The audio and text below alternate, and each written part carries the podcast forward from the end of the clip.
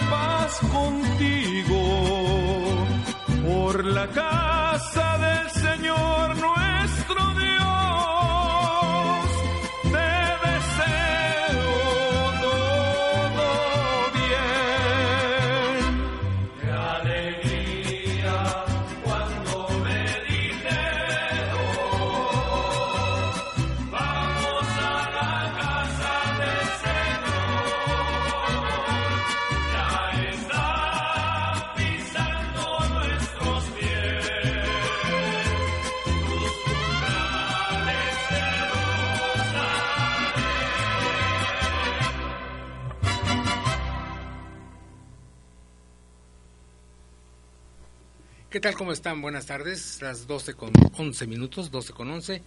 Este es su espacio de pomada de amor. Un placer saludarles. Soy César Ricardo Magaña y saludo con afecto al invitado de esta tarde, mi amigo Valentín Montaño. Valentín, ¿cómo estás? Buenas tardes. Muy buenas tardes, César, y a todos quien nos escucha a través de esta estación de radio que nos da unos cautivadores mensajes hacia la comunidad. Muy amable, gracias por la invitación, César. Gracias, Valentín. La idea de invitarte, pues es que nos platiques acerca de cómo ha sido tu vida, Valentín, porque no ha sido una vida muy cómoda, que digamos. Una vida de estudiante, una vida bueno, de estudiante muy ajetreada, por cierto. Tú sabes a qué me refiero. Platícanos de eso, Valentín, por favor. Pues efectivamente, por ahí con muchas dificultades, sobre todo las económicas, logramos estudiar pues nuestra nuestra nuestra formación primero en la educación primaria en la escuela Gregorio Torres Quintero turno vespertino de donde tengo bonitos recuerdos de mis maestros de primero de primaria si más no recuerdo la maestra María Muguía la maestra Lupita Zamora eh, el tercer año el maestro José Luis Magaña Toscano, en cuarto año Jesús Pérez Chávez, en quinto Benjamín Amador Cisneros y en sexto José Martínez Pila, recién fallecido. Posteriormente, ya en 1973, nos incorporamos ahí a estudiar en la escuela secundaria mm, turno matutino antiguo 80, hoy secundaria técnica número 1, aquí en, Colima capital. Eh, inmediatamente después eh, cursamos la carrera de, perdón, la preparatoria en el bachillerato número uno, también turno matutino de la Universidad de Colima. Finalmente, nuestra carrera en, la hoy Facultad de Ciencias Políticas de la Universidad de Colima y pues, algunas otras más por la Ciudad de México, de la misma área de ciencia política. Y se hace Valentín Montaño. Bueno, Valentín Montaño nace el 9 de octubre de 1959 en esta ciudad de Colima, aunque mi nacimiento, se atribuye a, a, nuestras raíces en Cuyutlán, Colima. ¿En Cuyutlán? Sí, en Cuyutlán, Colima. ¿Salinero? No propiamente salinero, pero sí mis familiares tenían lo que fue el cine, la carnicería, la pescadería y también los servicios turísticos en las sombrillas de la playa en, en este reconocido balneario que también eh, internacionalmente se le conoce como la ola verde. Sí, la ola verde. Oye Valentín, ¿y, tu familia tuvo algún desperfecto cuando aquella situación que hubo ahí, el, el maremoto y esto? bueno, el, maremoto propiamente fue en 1932, donde se afirma que las olas de, del mar océano Pacífico pues fueron a dar hasta hasta la estación del ferrocarril. Eh, obviamente hubo muchísimos daños. Sin embargo, como la familia vivía exactamente dos cuadras antes de llegar a la estación de, del ferrocarril, mm, concretamente donde está ubicado ahorita el, el, Museo de la Sal, enfrente, contra esquina, esa es la casa de los Reinaga, allá en Cuyutlán, Colima. Los montaños pues son provenientes de, de este de, de, acá del estado de Jalisco, del Grullo, Limón y el Chante, Jalisco, y otros en Ciudad Guzmán. Tengo el honor de decir que mi bisabuelo y mis abuelos, mi tío abuelo y mi abuelo, don Valentín Montaño, mi bisabuelo, mm, mi abuelo Alberto Anastasio Montaño y mi tío J. Trinidad Montaño, son los constructores de la iglesia de la Merced y las piedras que trajeron para, para armar dicha, dicho templo fueron cargadas en mulas desde el templo, perdón, desde el río de la estancia y de Cardona en mulas. Eh, el grato recuerdo viene en el libro El Colima de ayer escrito por el maestro Francisco Hernández Espinosa, que nuevamente ha sido reeditado por la Universidad de Colima en cuatro ocasiones. Gracias a Dios, porque es, es una joya, ¿no? Definitivamente es una joya y se encuentra ubicada ahí en, la esquina de Avenida Revolución con Madero, o propiamente frente al Jardín Núñez, antiguamente llamado el Paseo del, de Santa Cruz. Si la gente de Colima eh, recordamos que el Jardín Núñez tenía seis entradas. Prevalece todavía una de las entradas arquitectónicas del Colima de ayer, ahí afuera al, acceso principal de, del Templo de la Merced. De gratos recuerdos para nosotros porque prácticamente era nuestro templo al que acudíamos a recibir la misa y de hecho nuestra preparación para la primera comunión. Vamos a platicar de otras cosas porque también me vi, unas fotos muy bonitas hace unos días en el Facebook, en donde estás tú con tu, con tu esposa. Y está, el, creo que el padre Nati debe ser, ¿no? Efectivamente, tuvimos un noviazgo prolongado. Me atrevo a decir que alguna ocasión fui invitado a impartir un curso de oratoria en la antigua secundaria número 8, turno matutino, que se llamaba Escuela para Señoritas. Impartimos un curso de oratoria y ahí conocí a quien hoy es mi esposa. Eh, estuve asesorando cuando participé activamente en la Federación de Estudiantes Colimenses con Ernesto Ceseña Tiznado, bueno, de hecho con Fernando Moreno Peña, eh, sí, con, con, este, con Arturo Hilera Cosío, Ernesto Ceseña Tiznado, Fidel Alcaraz Checa, en Campos Veas, y de hecho también con Alfonso Muñiz. Mi esposa, mucho agrado, mi novia en ese tiempo, se llama Carmen Lucrecia Puente Vázquez y hemos procreado tres hijos. La mayor, Carmelita, la de en medio, ya me hiciste casi llorar, César. y mi hijo José Valentín. La menor es la, la mediana de mis hijas se llama César. Cecilia Guadalupe Montaño Puente, e igual que mi hijo José Valentín. Vamos a hacer una cosa, vamos a hacer una pausa muy breve. En unos instantes tendremos el gusto de estar nuevamente con ustedes en este espacio de pomada de amor. El teléfono es 161 0225. No se vaya, regresamos, por favor.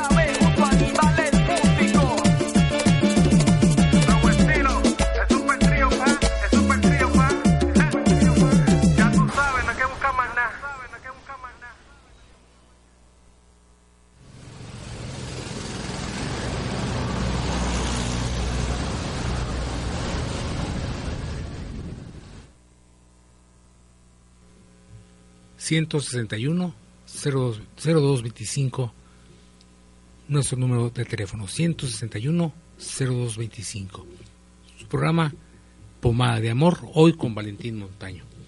Valentín cuéntanos entonces de qué vamos pues eh, hablamos de, de mi esposa. Sí.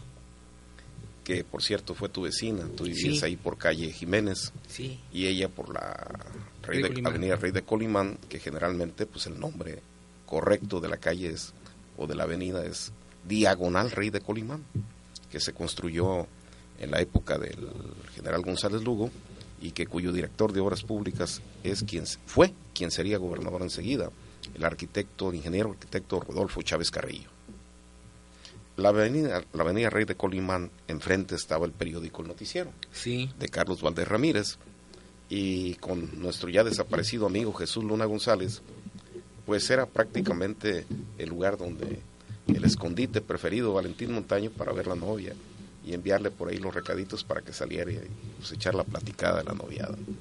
Hoy, como les decía, eh, felizmente tengo, tenemos tres hijos Carmen Esmeralda, Leticia, Cecilia Guadalupe y José Valentín.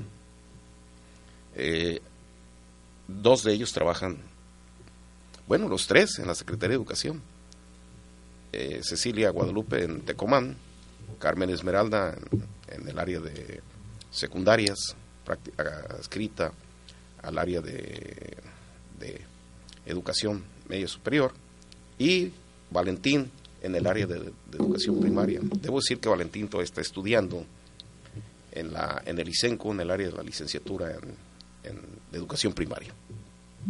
¿Qué tal? ¿Has hecho toda una familia, Valentín? Pues Dios nos ha dado ese privilegio de, de, fundar una familia, propiamente con los altibajos que se dan en los matrimonios. Valentín, ya que nos hablas de tus etapas de joven, y me voy a retrasar un poquito. Yo recuerdo que cuando yo estaba estudiando la preparatoria, era, bueno, desde antes muy fuerte la Federación de, Estudiantes Colimenses.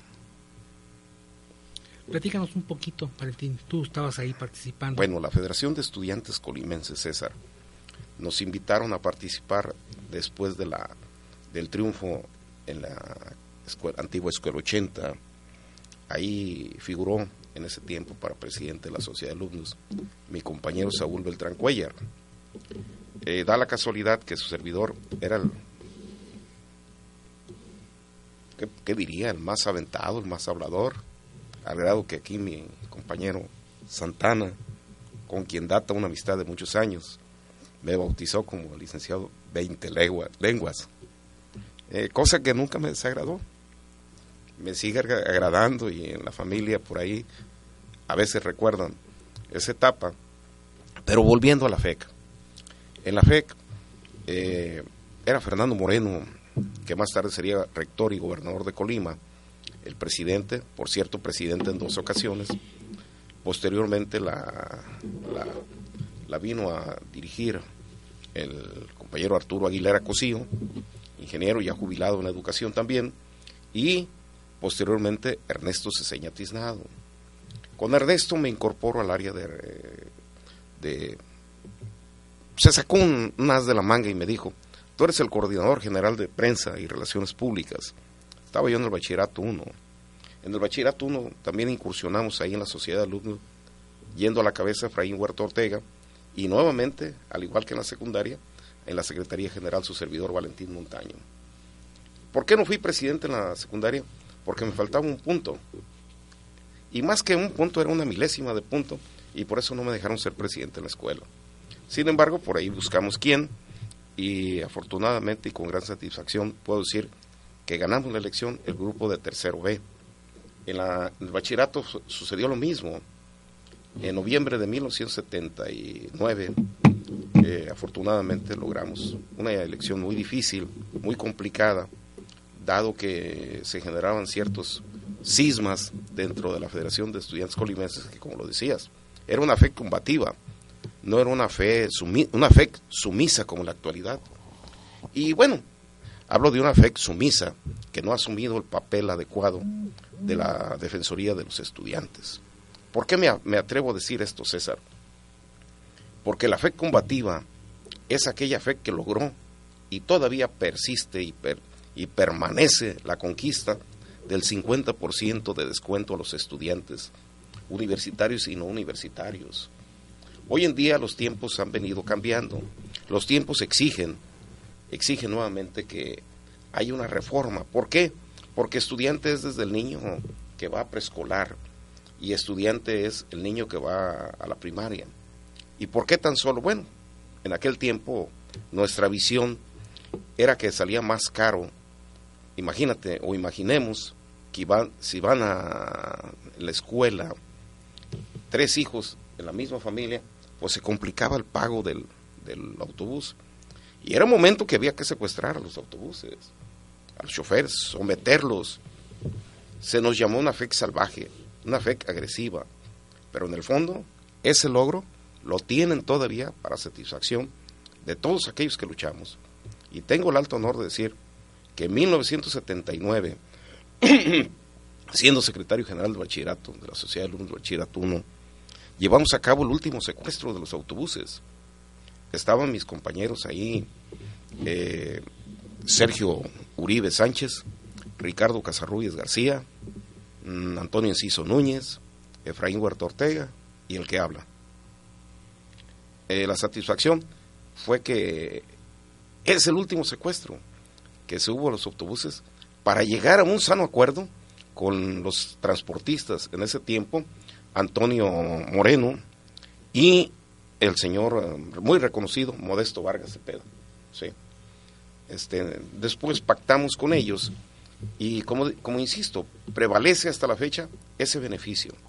Hoy en la actualidad, repito, los tiempos son otros y creo que el Congreso del Estado va a asumir la función, ahí el actual dirigente de la FEC, una FEC ya institucionalizada, eh, con cabida en el Consejo Universitario para la elección de los rectores de la universidad, que cabeza el diputado Héctor Magaña Lara, pues está haciendo un buen papel. Sin embargo, insisto, la FEC debe ser más combativa para que tenga mayor, mayor credibilidad entre los jóvenes estudiantes de la actualidad. Cuando dices los, estudiantes actuales siguen gozando, te refieres a los descuentos, ¿verdad? Efectivamente, los descuentos. del 50%. Del 50% y otra más. En algunos comercios, que en aquel tiempo era muy difícil negociar con ellos, principalmente con Jabonería Casablanca, y teníamos el, el goce de que las embotelladoras de Colima, lo que es bueno, puedo, las más conocidas. Coca-Cola y Pepsi-Cola. Te lo cobro aparte. Eh, está muy bien, Coca-Cola y Pepsi-Cola. Llegábamos a negociar, ocupamos tantas rejas de refresco o este apoyo de material deportivo mm, para viajar a la Ciudad de México y nunca nos negaban nada. No había necesidad, nada más con la presencia. Llegó fulano de tal, nos anunciamos, ¿quién, quién viene encabezando el grupo? No, pues fulano de tal y servidor. Pero ¿quiénes son? Bueno, sentamos un precedente en el sentido de la gestión pública. Debido a esa gestión, llegamos a conseguir por ahí desde material deportivo, lo que es los balones de fútbol, básquetbol y voleibol, además de las mallas y, y uniformes, zapatos deportivos, camisetas, en fin. Entre ellos también la biblioteca se amplió, la del bachillerato número uno, Recuerdo la gestión ante el licenciado, en ese tiempo senador de la República, Miguel González Avelar, que nos proporcionó la primera dotación grandes de libros para el bachillerato número uno. El honor también de haber gestionado el arranque del formal de la biblioteca especializada en ciencias sociales, pero eso ya en la carrera profesional de ciencia política. Igualmente la gran satisfacción que generó mucho mucha divergencia y, muchas opiniones encontradas de una camioneta que se donó por el entonces gobernador del estado de Guanajuato, el licenciado Enrique Velasco Ibarra, para nuestra propia escuela. ¿Por qué hice eso? ¿Por qué me atreví a hacerlo? Primero por la confianza que me brindaba el señor gobernador de ese entonces de Guanajuato. Segundo porque existía una amistad con él de cuando concursamos en oratoria y obtuvimos un premio a nivel nacional y él era subsecretario de, Educación.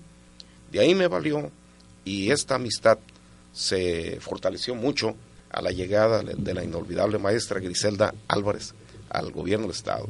Ella me recomendó con él y tuvimos la oportunidad de colaborar en, en el programa de vigorización municipal, de donde aprendí mucho la actividad que genera la responsabilidad de aplicar correctamente el artículo 115 constitucional. Actuamos en el Plan de Vigorización Municipal de Guanajuato, que son 43 municipios que comparados con Colima, pues carajo, tan solo el municipio de León, Guanajuato, pues es toda la entidad y rebasa en habitantes de todo el estado a Colima. Eh, otra satisfacción con el entonces eh, secretario de Pesca, eh, Pedro Ojeda Paullada, nos dotó de otros libros y nace también, repito, la, biblioteca especializada en ciencias sociales en la Universidad de Colima. Hay memoria también desde la cafetera, desde el reloj de pared, de ahí en, la Escuela de Ciencias Políticas, que fueron obra de la gestión de, honrosamente, Valentín Montaño, que me permitieron. Otro logro más se fue con el paisano Miguel de la Madrid en Presidencia de la República. Curiosamente, muchos me lo reprocharon. Se consiguió la primer, la primera computadora para una escuela universitaria, porque nada, solamente había computadoras en la rectoría, en la Secretaría General de la Rectoría, en la Oficialía Mayor y en el Departamento de Servicios Escolares, ahora, ahora, pues ya con otro nombre, la institución. Recuerdo también a mis maestros en secundaria, Humberto Silva Ochoa, que más tarde fue, fue rector de nuestra universidad, y una larga historia en paz descanse, efectivamente, el licenciado Humberto Silva, un hombre muy humanista y con mucha visión. Sí, pues eh, una, una fortaleza de amistades, ¿no?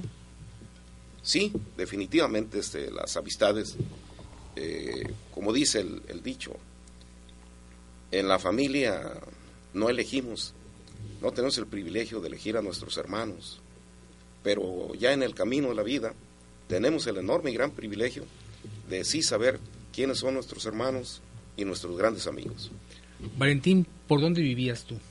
Mi barrio, mi casa, orgullosamente debo decir que fue en la calle Zaragoza, esquina con Calzado Galván, ahí donde actualmente se ubica una televisora que tiene su sucursal o su matriz en el, en el Ajusco. ¿Te refieres a, a TV Azteca? Efectivamente. Ahí vivimos muy, muy felices y recuerdo en época de lluvias que a la tercera lluvia nos permitían bañarnos con el agua de la lluvia porque decían nuestros eh, queridos familiares, y ausentes ya prácticamente todos, que la tercera agua, la tercera lluvia, es la que ya había limpiado de aceites y de basura y media aquel Colima, que eso sí, todavía semi-rural, pero muy limpio. Colima tenía fama de ser, así como siempre lo hemos acreditado, el lugar de las palmeras, pero además con una limpieza extraordinaria y no había tantos camiones de limpia. Yo atribuyo que Colima se empezó a percudir, no tan solo en el ambiente social, sino también en el ambiente de la basura, eh, porque no, no había los camiones recolectores que tiene ahorita la ciudad. Igualmente no había llegado tanta gente de fuera con otras costumbres, costumbres y que incluso recuerdo todavía cuando nuestras familias sacaban la silla a la calle, a la, a la banqueta. La banqueta. Y en aquellas banquetas eh, muy amplias de Calzada Galván, se tomaba el café y el pan y todos nos conocíamos y nos saludábamos. Incluso extrañábamos cuando no pasaba alguien. E, ese era nuestro Colima, el Colima de ayer que tanto anhelamos y hoy con tanta incertidumbre por, por todos los problemas sociales y, y de homicidios, asaltos, en fin, ¿qué podríamos decir? de aquellos, de aquel Colima que tanto extrañamos, César. Valentín, yo he, leído y he visto que eres un analista político actualmente. Bueno, eh, tuve el privilegio de que la maestra Griselda Álvarez me enviara a la Ciudad de México aprender el método del análisis político. El análisis político tiene una gran responsabilidad. Primero que no debemos de llevar a cabo o irnos con la finta de lo que digan allá o que supuestamente ocurre. La, el análisis político hay que certificarlo, valorarlo, sopesarlo, y en mi caso que le, la información iba directamente al Ejecutivo, en este caso gracias a la confianza de, de Elías Zamora Verduzco, que fue gobernador y donde fungí como uno de los asesores principales de ese gobierno, este, pues le teníamos que remitir, si nos llegaba una información muy amplia de cuatro o cinco cuartillas, habría que resumirla en media cuartilla. ¿Por qué? Porque al Ejecutivo, y no digo tan solo de Elías Zamora, sino de cualquier gobernante de Colima, hay que llevar la información veraz, oportuna, correcta y previo a que se publique en los periódicos. Directa. Directa. Nada, que no haya un, un, tercera en línea, ¿verdad? No, la información política es de primer nivel y no se triangula. Es del, del analista, del coordinador de análisis político directo al Ejecutivo. Aquí yo veo lo siguiente, y con mucha preocupación. Los gobernantes actuales, eh, después de Moreno Peña, ninguno se preparó para ser gobernador. Silverio eh, Cavazos llegó a la gubernatura, para mi gusto, por un golpe de suerte. Fallece un hombre carismático, dinámico, alegre, que no ocupaba decir un curso para un discurso muy amplio, muy, muy timbrado para conquistar al, pueblo de Colima y al elector. Gustavo Vázquez Montes, que en paz descanse, un gran hombre, al que, aunque lo hubiera, no existe. Locutor, además. Locutor, además, compañero, amigo, maestro, en fin.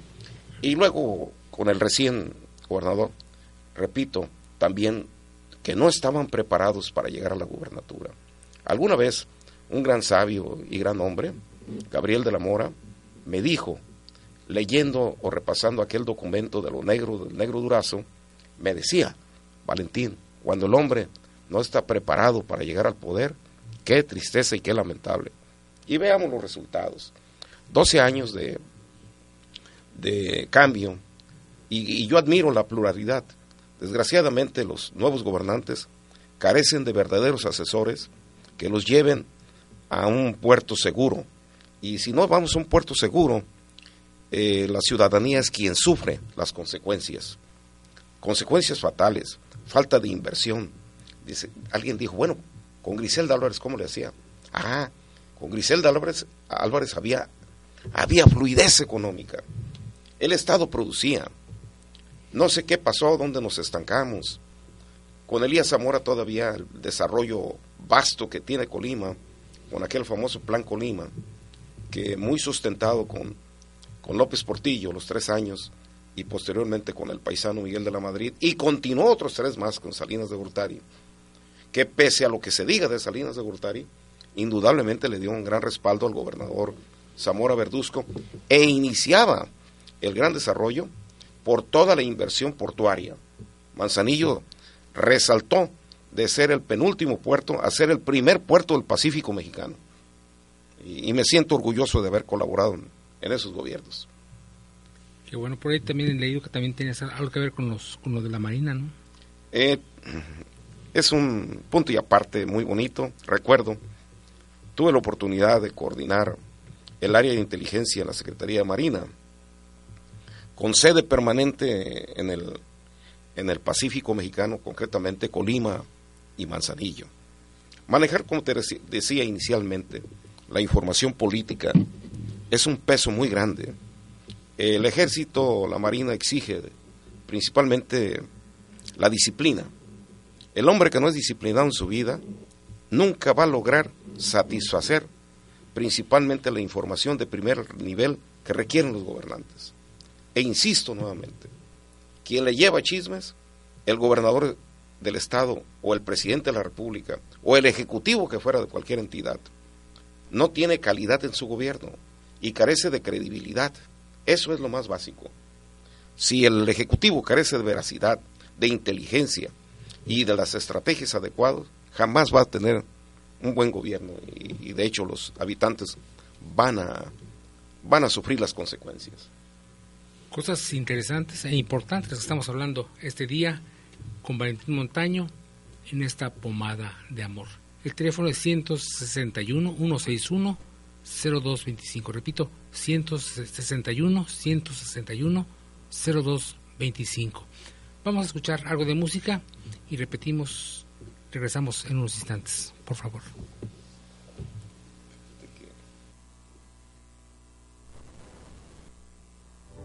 Con la cabeza abajo y el corazón ardiendo de dolor. Me acerco hasta tus brazos para contártelo. Que otra vez te he vuelto a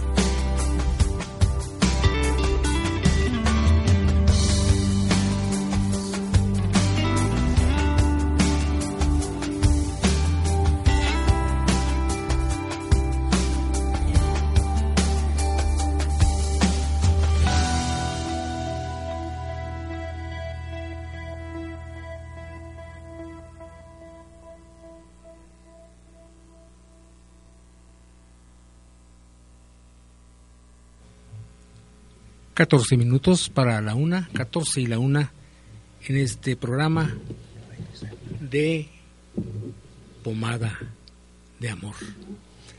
Vinos con quién, de quién vienes acompañado, Valentín.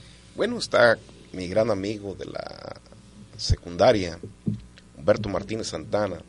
Ahora también forma parte de la mesa de los cafeteros.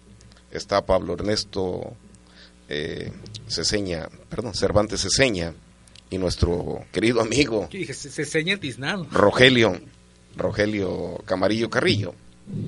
Eh, los tres son parte importante en esta nueva etapa de Valentín Montaño. ¿Por qué? Sucede que nos citamos a tomarnos un café ahí con el compañero Camarillo y planeamos, ahora sí, sin aterrizar inicialmente en nada, pues seguir tomando el café.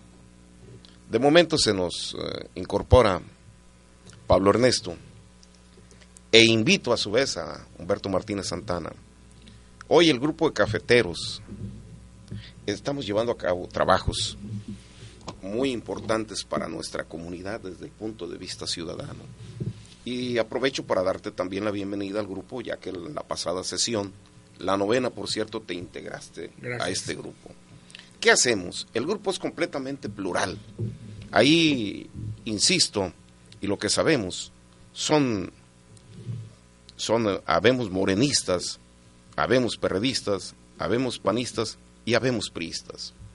Le hemos dado este sentido ciudadano porque queremos saber qué hacen nuestros representantes populares. Si bien sabemos que un diputado o federal, local o un senador tiene la encomienda constitucional de ser el representante del pueblo, ¿qué significa ser representante del pueblo? Pues el país como los grandes eh, de- territorios o, o estados del mundo se forma por los tres, tres poderes, que es el poder ejecutivo, el poder legislativo y el poder judicial. El poder ejecutivo está en manos de un individuo por elección popular. El segundo poder legislativo lo elige el pueblo. Curiosamente, son los representantes del pueblo y son los que tienen la voz y voto para generar leyes. Leyes que generalmente, lejos de beneficiarnos a los ciudadanos o al pueblo, nos pasan a, a- a complicar la existencia. A veces, a veces. Generalmente siempre, hay que ser, hay que ser claro. El Poder Judicial, hasta los últimos tres sexenios, antes estaba por decisión del Ejecutivo. Actualmente, el Ejecutivo solamente propone al Pleno la elección de un presidente y de los magistrados de la Suprema Corte de Justicia de la Nación. Con estas reformas que se han venido generando en el aspecto electoral, el Poder Judicial también tiene un apéndice por ahí, que es el de los asuntos electorales, que son los tribunales electorales, tanto en las entidades como a nivel nacional. Yo recuerdo que Jesús Reyes Heroles es el creador de la LOPE. ¿Por qué decíamos la LOPE? Generalmente iba a ser, o inicialmente iba a ser la ley, la ley de, del sistema electoral mexicano. Sin embargo, el presidente López, Portillo y Pacheco, una vez que estuvo hecho el trabajo, se robó la idea. Se la roba y la acredita su nombre. Porque la López, como bien lo dice, López, Portillo y Pacheco. Cosa que mucha gente no la sabe. Hoy ya tiene otro nombre, la ley electoral, de procesos electorales del país. Eh, quiero comentar también, ahorita me vino a la mente, el recuerdo de la gestión de un autobús, la secundaria número 80. Por ahí estaba el presidente de la República cerca. Y fue el primer campanazo político de Valentín Montaño. Lo invitamos y de esa invitación surgió el regalo del autobús y, y los, los primeros materiales para la creación de una rondalla. Que la verdad, cuando el presidente me dijo que para qué queríamos el autobús, yo le dije que para ir a la playa. Me dijo, oiga, en cuanto más me dice que es para visitar las empresas, porque la escuela es tecnológica. Y fue un, un escándalo, pudiéramos decir, ¿Qué dijiste? Bueno, después. porque debido a esa vagancia, nos brincamos la barda. Otros compañeros que ahorita se me escapan de la memoria, uno ya fallecido. Lo recuerdo bien, Gustavo Larios González, muy estudioso, eminencia, mi buen amigo, igual que el gordo, como cariñosamente le, le hicimos llamar, Carlos Ernesto González Jiménez. Y resulta que cuando nos ve, nos ve el prefecto que levanta la, la vista, nunca se percató de que estaba con el brazo en, el hombro de Valentín Montaño, el señor presidente de la República. Entramos a la escuela y el director estaba leyendo el periódico. Y cuando volteé y ve al señor presidente de la República, ¿cómo le va, señor presidente? Pase, por favor, siéntese. No, usted es el director y yo le doy su lugar. Aquí este muchacho me acabo de pedir un autobús, ¿Quién es el director? El licenciado Manuel Tejeda Ruelas. Posteriormente fue el director Humberto Silva Ochoa. Y de ahí otros, muchos más que, que le han dado prestigio, aunque el gran prestigio que tenía la escuela se perdió. Y luego el cambio de nombre. Pero volvamos a esto. Eh, me vino a la memoria de cuando estaba la gran efervescencia política por el arribo de Griselda Álvarez. Y una vez platicando con Muñoz Ledo, Porfirio Muñoz Ledo, un gran hombre, de gran intelecto, le, cuestionaba el por qué. Más tarde vine a saber que Reyes Heroles, Jesús Reyes Heroles, mi maestro y amigo, el que por cierto nunca presumió de tener ningún título. Un día le, le pregunté, ¿por qué, ¿por qué no se pone maestro? ¿Por qué no se pone licenciado? ¿O por qué no se pone doctor? Y me contestó de una manera muy, muy, ¿cómo les diré? De altísimo nivel. Valentín, ¿qué acaso el Redentor ocupó de algún título? Yo me llamo Jesús a secas. De ahí que nunca firmó con ningún título. Y era un hombre muy preparado. A él le aprendí el dicho este, que política es el arte de, comer sapos en ayunas sin hacer gestos. ¿Por qué? Estaba la efervescencia, repito, política del CENTE a nivel nacional. El dirigente del CENTE era Carlos Conquitud Barrios y había eliminado a través de un golpe en el timón en el Sindicato Nacional de Trabajadores de la Educación al viejo grupo de Robles Martínez y se posesiona la nueva aventura política con Carlos Conquitud Barrios y le estaba generando problemas. Con eso se inicia la descentralización de la educación, que hoy novia- no- nuevamente, bajo esa premisa, se acabó la descentralización tan anhelada con Miguel de la Madrid. Nuevamente la educación se centraliza y a nivel central les van a mandar el pago a los maestros. Se acabó la gran oportunidad que se dio de la educación, porque la educación se privilegió y nos llamaron a los federal- maestros federalizados. Y el Estado cobró un gran auge, al grado que la sección 39, en lo económico y en sus conquistas, rebasó por mucho a, la, a, a- a los maestros federales. Sí. Sobre todo en, en la cuestión de los, de los, este, de los estímulos, Sí, de, de lo que ganan. sí, del, del ingreso Lo que les económico pagan, lo que les y pagan. su jubilación. Hoy encontramos que hay maestros de la 39 que están jubilados con un sueldo superior a los 75 mil pesos. Y en cambio, el ISTE, a los maestros federales o federalizados, el costo, digo, el ingreso más alto es de 22 mil 700 pesos actualmente por mes. Así haya tenido doble plaza, pero es el, el- el ingreso más alto que existe. Y dicen el 100%. Eh, le llamamos al 100% porque las zonas económicas del país, ya rebasadas actualmente, así lo categorizaron. Incluso tenemos, por ejemplo, los estados del norte del país que a ellos les pagan ya con el 120%. Ya se están eh, distanciando del 100% al 120%. Caso concreto, pues Chihuahua, mm, Mexicali, eh, las Baja Californias. Eh, y, y quería hacer hincapié en esto. Estaba la efervescencia y la inconformidad porque una mujer iba a ser gobernadora. Y, vuelvo a lo mismo. Hablando con Porfirio Muñoz Ledo, me dijo, el único que no le tuvo confianza a Griselda fue Jesús Reyes Heroles. Le dijo que no, porque era mujer. Y Muñoz Ledo me contestó categóricamente. Yo le dije que sí, que sí se podía. ¿Cómo llegó Griselda Álvarez a la gubernatura? Primero, con mucha astucia, el entonces candidato José López Portillo le dio la confianza para que fuera senadora de la República. Como Griselda no nace en Colima, pero sí su sangre provenía de, de exgobernadores, ¿verdad? Manuel Álvarez, por ejemplo, el señor general, su padre, Miguel Álvarez el Capacha, mejor conocido por Capacha. Y el asunto estribo que el elector colimense, el ciudadano colimense, nunca se dio cuenta que Griselda primero llegó para senadora y pese a no haber nacido, pudo haber reclamado un derecho no escrito que se llama el derecho de sangre. Derecho que también Muñoz Ledo lo reclamó en Guanajuato.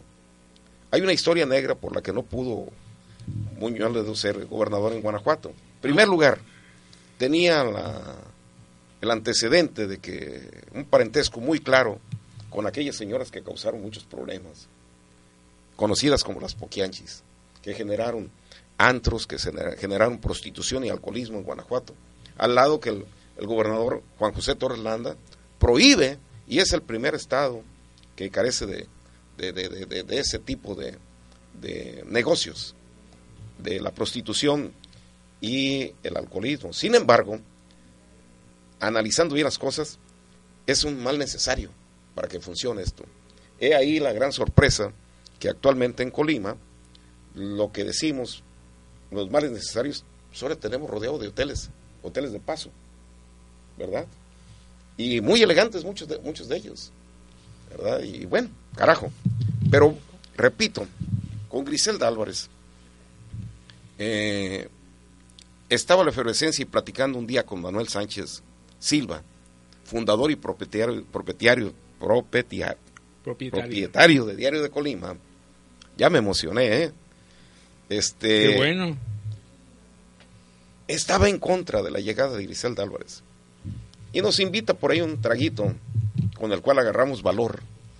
Y nos fuimos a ponerle eh, con prendas femeninas, ocurrencia nuestra. Ellos no nos inculcaron eso. Y se me ocurre por ahí con una manta de la propaganda política a la presidencia del Bachillerato 1, colgársela de mandil al rey Colimán. Ah, ¿tú fuiste? Yo fui el autor de esa situación. Eh, con mis amigos, repito, Ricardo Casarrubias García, Martín Laguna Rangel, Sergio Uribe Sánchez, Antonio Enciso Núñez, Guillermo Enciso Núñez, Rubén Santana Díaz, paz descanse, y posteriormente nos dimos a la tarea de llevar prendas femeninas y colgárselas en los brazos y en la cabeza a los héroes de ahí de la avenida Camino Real y donde ocurrió el problema fue en el en el monumento a, a Manuel Álvarez. Ahí nos detectó la policía. Para eso había cooperado un velador de una reconocida empresa bicicletera No, en prestarnos no, la escalera. No, hombre, no, hombre. Solo les voy a decir que se llamaba Don Lorenzo. ¿Era Azteca? En el, en el Azteca ahí con- cerca- a la- taller de bicicletas y, y venta del Azteca de los del gran amigo don don este señor Íñiguez. Se me escapa ahorita su, su nombre. Daniel Íñiguez Ceballos. Eh, eh, cuando Griselda se entera de que fui el el joven machista no me lo reprendió. Al contrario, me, me felicitó y me becó. Y me hizo entender que habíamos entrado a una nueva cultura política, que inicialmente yo tenía mucho temor. Sin embargo, me demostró su confianza, su amistad, y al grado de que éramos los grandes invitados a sus eventos del 15 de septiembre en el grito de independencia. Y ya no se diga sus informes informes de gobierno muy formales, la noche del 15 muy formal, con una gran algarabía y, gran sentido de mexicanidad. Eso sí, la cultura de ella era de muy alto nivel. Ahí empecé a conocer la gran música clásica, por ejemplo, y clásica popular, que no se me olvida. Un instrumental muy famoso, que por ahí la escuchábamos en la, en la antigua XBK, Sí. Lo que hace llorar a las rubias de Fran Purcell, la orquesta tan famosa, y el guapango de Moncayo, Sí, de Pablo Moncayo. Juan Pablo Moncayo, sí. Pues qué etapas, ¿no? ¿Qué etapas has vivido? Bonitas. Bonitas. Sí, bonitas, bonitas definitivamente. Hoy hemos conocido la parte triste de la vida de Valentín Montaño, pero también hay una parte feliz, ¿no? Definitivamente, César. Adelante, por favor. La parte triste, Es tu tiempo y tu, y tu espacio, ¿eh? La parte triste es el problema de mi pierna y de salud. ¿Qué pasó con tu pierna? Por ahí tuvimos tres, tres intervenciones quirúrgicas muy delicadas. A mi pierna se le cortó 12.5 milímetros. Por lo tanto, tengo, tengo el- el- la pierna rígida. Uso bastón para caminar y una férula rígida de apoyo. En caso de ustedes, sí puedo andar con unos otro tipo, como clásicamente le decimos aquí en Colima, con nuestras clásicas chanclitas que tienen el aumento de 12.5 milímetros.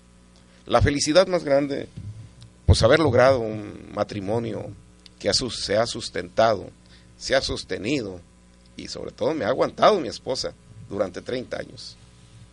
Eh, repito, con altibajos, con, con problemas que ocurren en todos los matrimonios. Afortunadamente no nunca hemos llegado al divorcio, pero sí ha estado a punto de ocurrir esto. ¿eh? La gran felicidad tener muchos amigos, uno de ellos tú, César, Gracias. que me honro con tu amistad, con la- los aquí presentes, Rogelio, Humberto y Pablo Ernesto. Y puedo decir que Valentín Montaño, el 90% de, sus, eh, de su vida lo ha, ha sido feliz, ha sido feliz, con sus problemas normales, económicos, con sus sobresaltos, sus trabajos y sobre todo lo más importante para mí, la superación académica y profesional.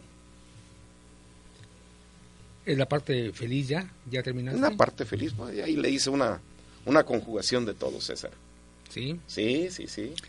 ¿Algún mensaje que quieras mandar? ¿Algún mensaje que quieras enviarle a tu familia, a tus hijos? Pues principalmente que los quiero mucho, los extraño, me duele que haya conflictos en ocasiones, eh, me agrada tener amigos, me gusta tener el rechazo de mucha gente con la que no comulgo con mis ideas, pero sin embargo estoy muy consciente de que quien no tiene enemigos es un hombre en lo académico, en lo profesional y en lo social, un hombre pobre.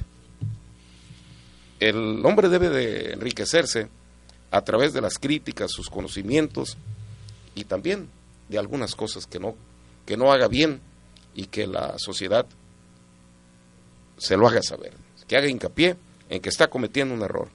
El político, el hombre público, el hombre social, el maestro, el ingeniero, el abogado, el doctor, todos debemos estar expuestos a una crítica que nos lleve a un mejor puerto o, un- o una mejor estadía. Así es, César. ¿Algo que quieran agregar, amigos Del grupo. del grupo?